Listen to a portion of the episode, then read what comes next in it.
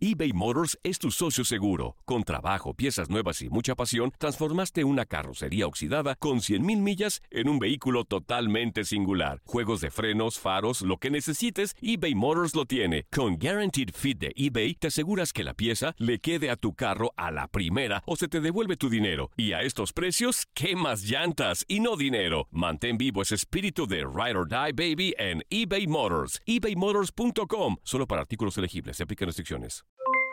Aloha mamá, ¿dónde andas? Seguro de compras. Tengo mucho que contarte. Hawái es increíble.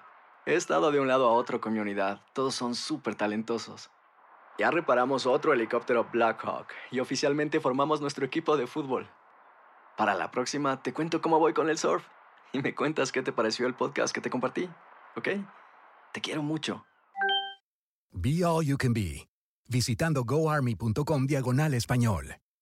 Boost Mobile tiene una gran oferta para que aproveches tu reembolso de impuestos al máximo y te mantengas conectado. Al cambiarte a Boost, recibe un 50% de descuento en tu primer mes de datos ilimitados. O, con un plan ilimitado de 40 dólares, llévate un Samsung Galaxy A15 5G por $39.99. Obtén los mejores teléfonos en las redes 5G más grandes del país. Con Boost Mobile, cambiarse es fácil. Solo visita boostmobile.com. Boost Mobile, sin miedo al éxito. Para clientes nuevos y solamente en línea, requiere AroPay. 50% de descuento en el primer mes requiere un plan de 25 dólares al mes. Aplican otras restricciones. Visita boostmobile.com para detalles.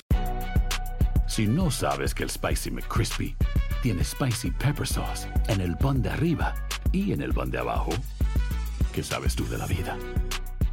Para, pa, pa, pa. El siguiente podcast es una presentación exclusiva de Euforia On Demand. Atrévete a cruzar el umbral de lo desconocido con los misterios clasificados como los códigos paranormales, enigmas que desafían a la ciencia, conspiraciones y creencias insólitas, fenómenos paranormales, bestiario mitológico, invitados especiales, la bitácora insólita, el diario de un investigador. Todo esto y mucho más por univision.com con Antonio Samudio. Comenzamos.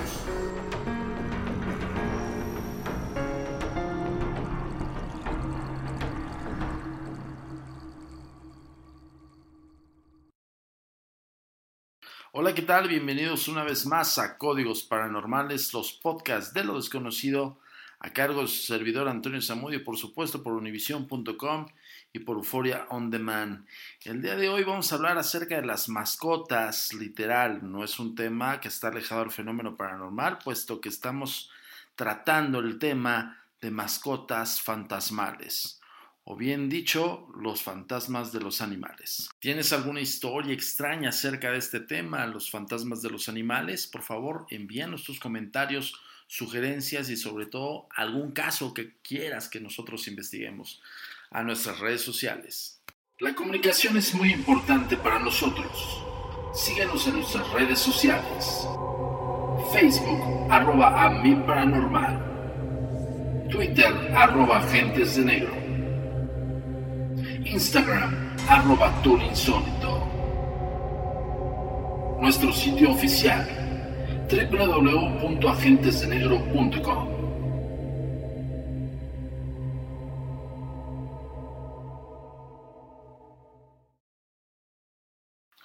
Sí, el día de hoy vamos a tocar este tema eh, que, bueno, nos lo pidieron en las redes sociales acerca de ciertas anécdotas que nos ha platicado el público en general, no solamente eh, los fantasmas clásicos que siempre vemos, bueno, esperemos que no siempre los veamos, pero bueno, este, que, que hemos experimentado experiencias acerca de personas que se aparecen, ¿no?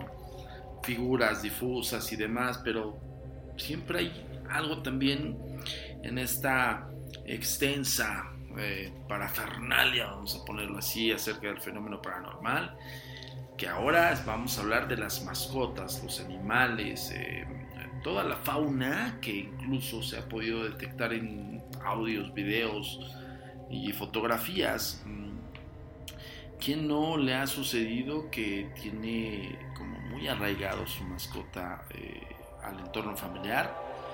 Y pues bueno, la hace tan tan familiar que, la pérdida suele ser tan dolorosa como cualquier otra persona que se nos va de nuestras vidas. Y hay personas eh, y hay muchísimos testigos que aseveran tener un contacto posterior a, la muerte del animal. Desde incluso olores, incluso sensaciones, de esas veces que tú llegas a casa y, tu mascota te recibe, eh, llámese lo que sea, perro, gato, pájaro, lo que tengas de mascota, o incluso eh, animales que están en el mismo entorno de nuestro, de nuestro mundo, de nuestro, vaya, del lugar donde vivimos, ¿no? que suelen estar ahí y que de alguna manera se hacen como muy familiares. Entonces hay como una vinculación con estos seres vivos al final del día, ¿no? Pero ¿qué pasa cuando pasan o traspasan el velo de la muerte? ¿Qué pasa cuando estos animales se manifiestan incluso después de la muerte? De eso vamos a hablar el día de hoy. Y te quiero comentar que, por favor, cualquier eh, anécdota, cualquier historia, ya escuchaste las redes sociales en donde nos puedes encontrar, la página web oficial. Por supuesto, estamos siempre para escucharte y para atender también tus dudas y sobre todo, pues bueno, también que nos comentes acerca de estos temas. Ahora que está mucho, muy arraigada la onda de, del pet friendly, eh, pues evidentemente ya, ya incluso hay una conciencia más eh, profunda acerca de las mascotas y que bueno, al final del día son, son parte de nuestra familia, ¿no? Entonces, qué padre también es saber que, que después de, de, que viviste toda una vida con estos seres, que también se pudiera manifestar después de la muerte. Bueno, vamos a entrar con el tema de lleno. Primero vamos a hablar acerca de los perros del destino y pues bueno, eh, muchas viejas familias tienen una tradición que sostiene que antes de que un miembro de la familia muera aparece alguna clase de espectro como aviso. Están los tradicionales monjes y monjas fantasmales, las damas grises y blancas. Los escoceses son afectos a los gaiteros del fantasmales como tal, ¿no? Pero en muchos eh, relatos el espíritu avisador aparece en una forma de animal más frecuencia en una forma de perro. Los miembros de la familia Baugh supuestamente ven a un perro negro antes de que uno de ellos muera. Existe un relato sobre eh, un miembro de la familia que no cree en la tradición, aunque no era por completo incrédulo, tampoco porque nunca le informó a su esposa sobre ella por temor a asustarla. Él se está refiriendo a la tradición.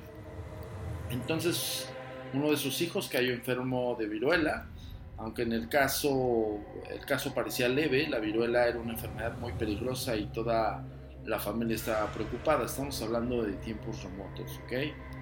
Una tarde eh, la familia apenas se había sentado a cenar cuando la esposa dijo que subiría a ver al niño enfermo. Un momento después bajó corriendo y dijo que el niño estaba dormido, pero por favor sube, hay un gran perro negro echado en su cama. Ve y sácalo de la casa, le informó la esposa al padre del niño. El padre subió de inmediato, lo que la aparición del perro significaba, pues obviamente el padre al momento de subir, él ya sabía acerca de la tradición familiar. Insisto, y esto es para que tengas muy en cuenta el concepto de los perros del destino. Entonces él como ya sabía, pues evidentemente se aterró y sabía lo que significaba. ¿no? Eh, no había ningún perro a la vista, pero el niño ya había fallecido. Justamente es lo que estamos hablando. Bueno, aquí empezamos con el tema muy, muy pet friendly, que es acerca de estos animales que, pues, bueno, en vida los conocimos y, bueno, se pueden manifestar después de muertos. Pero, bueno, ya hace también un, contexto histórico acerca del, del por qué los animales también tienen estas almas o estas este, esencias o energías que se pueden manifestar después de la muerte.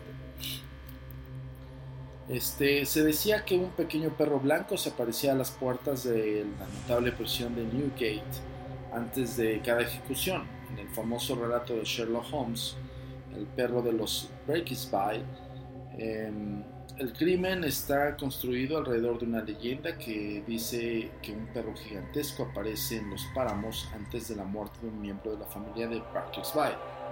Aunque este relato era por completo ficticio, está basado en una antigua y difundida tradición sobre el espectro de un perro en Inglaterra.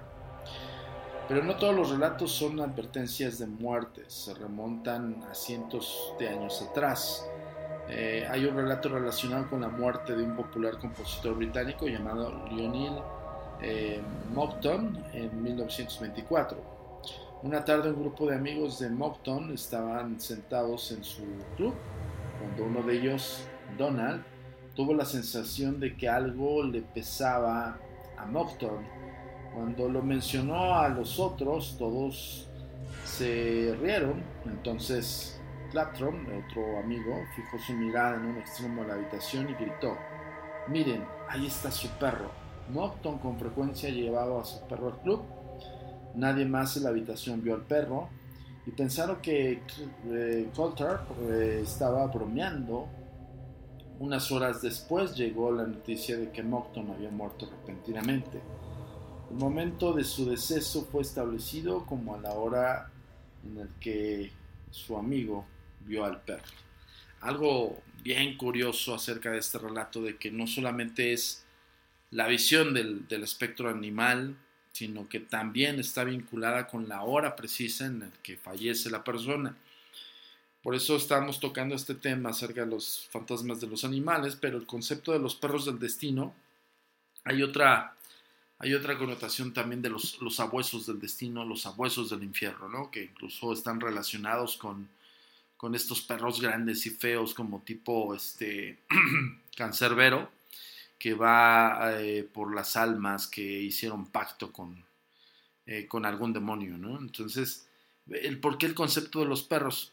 Igual y esperabas un, un, relato un poco más, más bonito. Bueno, te recordamos que al final del día este, en los códigos paranormales tratamos de informarte lo, más posible, ¿no? Acerca de, de, cualquier tipo de tema que nosotros tocamos y sobre todo, pues bueno, bajo un contexto bibliográfico, ¿no? Bajo, bajo una documentación bibliográfica. Entonces, este, parte del tema de, los fantasmas de los animales, pues bueno, está ligado a las tradiciones y sobre todo a las leyendas.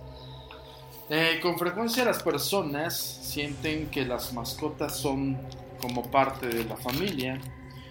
En consecuencia, parecía, pareciera lógico que muchas personas hayan visto o experimentado la presencia de sus animales muertos. Sin embargo, los registros de estos casos no son tan comunes como lo son para los casos de espíritus humanos. Esto puede ser eh, simplemente porque los investigadores psíquicos no se han puesto o no han puesto mucha atención en los fantasmas de los animales. Raymond Baileys, perdón por la pronunciación, pero luego hay unos apellidos que están medio raros. Investigador, escritor y psíquico, hizo un intento especial en recopilar tales relatos en el libro Fantasmas de Animales y pronto encontró que no eran pocos. Un caso típico fue contado por la señora eh, quien dijo que Red, el celter irlandés de la familia, murió el 27 de agosto de 1965. El animal fue mascota de la familia durante más de 14 años y lo extrañaban mucho Red fue sepultado en el patio. Pájaros del mal agüero. El búho es una ave rapaz nocturna a la que tradicionalmente se ha considerado una ave siniestra.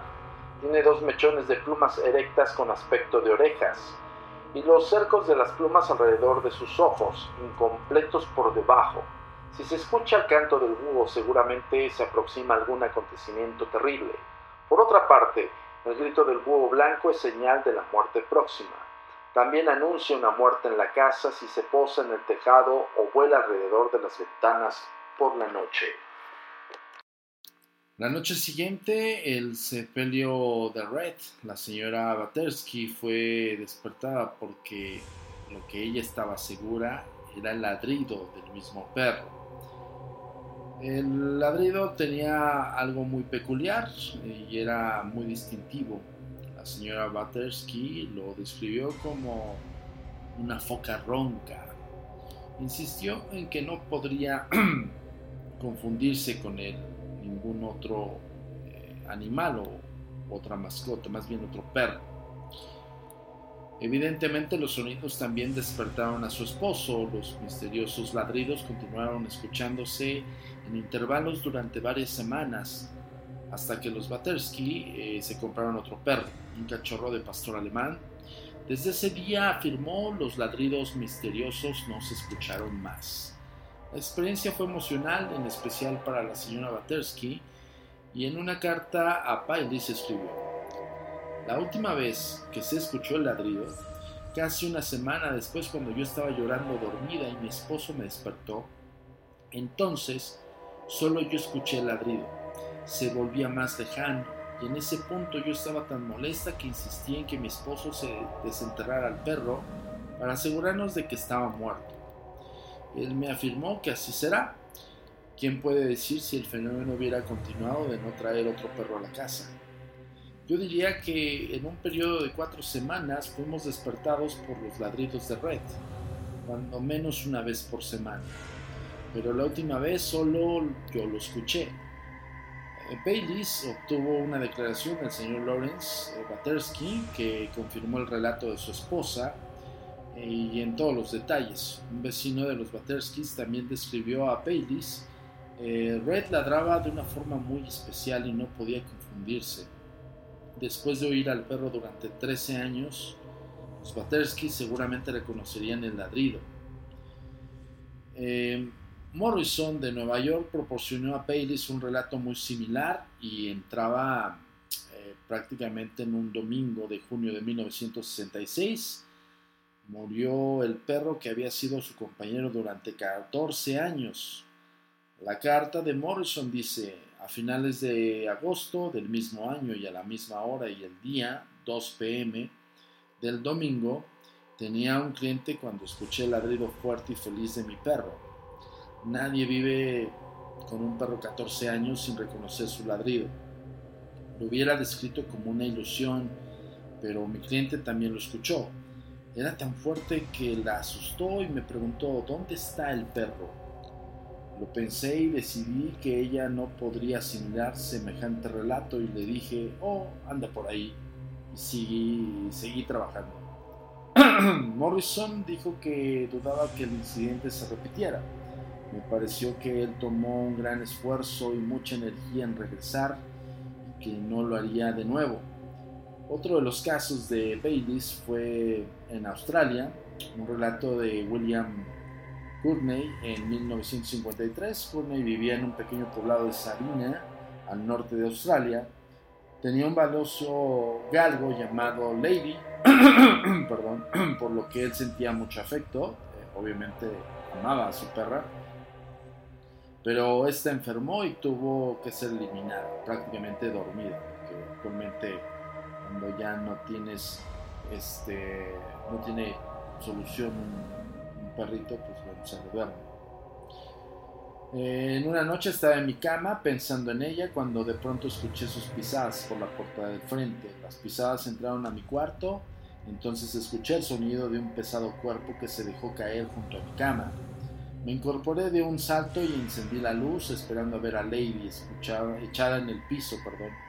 Pero la habitación estaba vacía, cuando menos yo no vi nada y no encontró nada extraño en la casa o el jardín que pudiera ser responsable del ruido. Entonces se dio cuenta de que lo que escuchó en, eh, esa noche, a las 10 de la noche, eh, fue la hora en que Lady entraba para dormir. Bailey se encontró un relato un poco más antiguo en las páginas de la revista Journal of the American Society for Psychical Research, eh, que es como la gaceta de incluso e, este, esta mm, institución tiene muchísimo tiempo de investigación paranormal y es una de las primeras prácticamente. Este, nosotros eh, tenemos el privilegio de, pues bueno, de que incluso seguimos algunos parámetros que ellos eh, tienden de, investigación. Eh, esta es la Gaceta de American Society for Psychical Research eh, la señora W. E. Pixon relató que Butch, su perro, murió al mediodía del martes 29 de marzo de 1949. Esa noche le pareció, escuchar a Butch llorando. Al principio no lo quería decir, no le quería decir a su esposo eh, que oía por temor a que no le creyera. Por la mañana él dijo, no sé si me creas, pero escuché a Butch llorar toda la noche. Decidieron no decirle a nadie más, pero uno de sus vecinos informó que había soñado que escuchaba a Butch. Los extraños chillidos y ladridos eh, continuaron durante tres meses. La señora Dickinson agregó, otra cosa extraña sucedió como dos días después de su muerte. Estoy segura que vi una sombra brincar en la cama donde estaba acostado mi esposo. No puedo definirlo de otra manera más que una sombra en cuatro patas.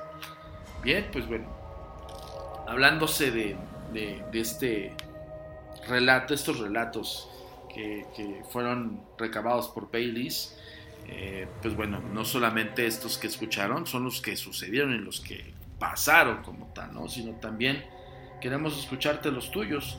Sabemos de antemano que hay muchas personas que han vivido algo similar. En mi caso yo te puedo contar, eh, yo recuerdo muy bien y con mucho amor a, uno, uno de mis perros, uno de tantos perros que hemos tenido aquí en la familia. Él se llamaba Ross, era un labrador. Eh, color paja, eh, como miel paja, sumamente cariñoso, sumamente leal. Eh, digo, vaya, gran parte de la familia yo le decía el K9, de la Agencia Mexicana de Investigación Paranormal. Y era muy especial ese perro porque justamente donde yo lo llevaba, en el sentido de que, por ejemplo, dos ocasiones me lo llevé a dos casos, y eso es para hacer unos estaba haciendo algunos experimentos de prueba y error acerca de que los animales, evidentemente ya habíamos hablado de los perros con percepción extrasensorial. Y si no recuerdas, tenemos un podcast em, un poquito más atrás, búscale aquí en la página de Art19. Eh, fue prácticamente uno de los eh, eh, podcasts que hablamos acerca de la virtud de los perros al ver o, sentir estas presencias invisibles. Entonces retomo el caso. Este, me llevé a Ross a, una casona en la cual dije, bueno, según la reacción de, Ross me va a indicar si hay algo extraño aquí, ¿no? Entonces estábamos nosotros en, planteamientos de teorías acerca también de, estos, de estos sensores vivos, ¿no? Llámese animales. Y recuerdo perfectamente que Ross, al momento de yo querer entrar a esa propiedad, Ross se me cruzaba entre mis, entre mis pies, pareciera como que me quisiera tirar. Evidentemente no lo quería hacer, pero, pero sí recuerdo como muy nítida, eh, muy, muy este, lógico la, la, versión de que, de que Ross no quería que yo caminara en, esa, en ese piso de esa propiedad. Recuerdo perfectamente que incluso le, hablé fuerte, le dije, Ross, atrás. Cuando le hablé fuerte se puso atrás, pero cuando yo iba a caminar, al momento que yo daba el paso, él se me adelantaba y me, se me como cuando se te meten entre las piernas este, y te quieren obstaculizar el paso, ¿no? Entendí perfectamente el mensaje de mi perro. Recuerdo que ese día ya no entramos. Bueno, yo no entré. Entró uno de mis investigadores y ese investigador se, se venció la... Había un piso como de duela. Recuerdo que él sí dijo, bueno, yo, yo entro porque el perro estaba, en lo que el perro estaba inquieto conmigo y, quería evitar que yo pasara esa propiedad. Recuerdo que eh, uno de ellos adelanta, abre la puerta, entra y enseguida que entra se vence el suelo de duela, parecía que era duela, pero de una manera muy vieja. Se vence el suelo y, ching, pues bueno, evidentemente el tobillo se le, se le luxó, no me acuerdo qué pasó. Pero bueno, sucedió eso, nosotros decidimos, pues bueno, evidentemente a, este, atender a nuestro compañero y ya no hicimos la investigación. Pero recuerdo perfectamente ese episodio. Y déjenme decirles algo, cuando él falleció, él, eh, murió en el 2011, era un perro que ya, ya tenía bastante tiempo en el sentido de edad, tenía con nosotros alrededor de 13 o 14 años aproximadamente, ya estaba en una edad para los años perro, eh, estamos hablando que ya tenía una edad bastante este, adulta mayor, ¿no? Y este, aunque hay algunos perros que pueden aguantar hasta 20 años al parecer, ¿no? Sé si sea por, una cuestión de raza, pero él aguantó hasta 13 años. Yo estaba grabando Código Paranormal, que es un programa de, de investigación, que incluso lo mostramos a nivel nacional en Estados Unidos regreso de grabar la temporada y pues me encuentro con la pésima noticia que mi perro ya había partido. Me dolió como no tienen una idea. Eh, para mí Ross era parte de mi familia y era uno de mis compañeros y uno de los integrantes de la Mi Paranormal. Pero justamente después de alrededor de 6, 8 meses y justo cuando estamos hablando de este tema, estoy recordando un poquito de, esos episodios. Recuerdo cuando, después de seis meses de su muerte, yo ya no lo vi cuando lo enterraron, no vi este, todo el proceso, ¿no? Mis hermanos eh, eh, tuvieron esa, este, ese proceso de, muerte de mi perro. Bueno, era perro de la familia y evidentemente a todos nos, nos dolió por igual, ¿no? Pero ellos tuvieron, pues bueno, esos momentos, yo no. Recuerdo que seis meses después estaba justo donde ahorita estoy hablando con ustedes. Este, en la realización de los podcasts estoy este, en un área de la casa que, me gusta siempre estar y que me, que me, inspira eh, quietud y muchísimas cosas. Y recuerdo que siempre cuando estaba, cuando él todavía vivía, y yo trabajaba en ciertas, este, no sé, tal vez eh, revisando alguna evidencia, algo por decirlo, en la computadora, siempre se ponía de mi lado izquierdo recargado en la, en la puerta y cada vez que se recargaba sonaba la puerta como se, se proyectaba en la pared porque era un perro pues bueno sumamente pesado estaba estaba este bastante fuerte no entonces él se recargaba y prácticamente el cuerpo pues bueno empujaba lo que se le pusiera enfrente. Y recuerdo que seis meses después de su fallecimiento estaba trabajando una noche y a mí se me fue, se me borró el tape de que mi perro ya no estaba. Y de repente escuché la puerta, justamente como la puerta es empujada hacia la pared y sonó exactamente igual como cuando lo hacía. Volteé a mi lado izquierdo, evidentemente no vi nada, me acordé de su, de su imagen y empecé a llorar. La verdad es que pues bueno, si recordamos así nuestros animales, si nuestros animales se manifiestan con nosotros aún después de la muerte, imagínense la lealtad que tienen por nosotros. Llámese cualquier animal. En este caso, para mí es un perro, pero pues para ti puede ser un gato, un este, un loro, no sé, dependiendo del animal que tú creas y que tú tengas. Este, siempre hay una vinculación muy fuerte entre el ser humano y el animal. Entonces, este es un pequeño también mensaje para todos los que nos están escuchando en los podcasts de lo desconocido. Eh, respeten y cuiden a sus animales y quiéranlos y ámenlos como, como ellos nos aman a nosotros. Pues bien, esto fue todo por hoy. Nos vemos la próxima semana con un nuevo podcast de lo desconocido. Ya sabes, mi nombre es Antonio Zamudio, director de la Agencia Mexicana de Investigación Paranormal y por supuesto esto es traído para ustedes por univision.com y por Foreign Demand. Nos vemos en la próxima entrega de los códigos paranormales y recuerda seguirnos en las redes sociales. Hasta la próxima. La comunicación es muy importante para nosotros. Síguenos en nuestras redes sociales. Facebook, arroba a paranormal. Twitter, arroba agentes de negro. Instagram, arroba insólito. Nuestro sitio oficial www.agentesdenegro.com.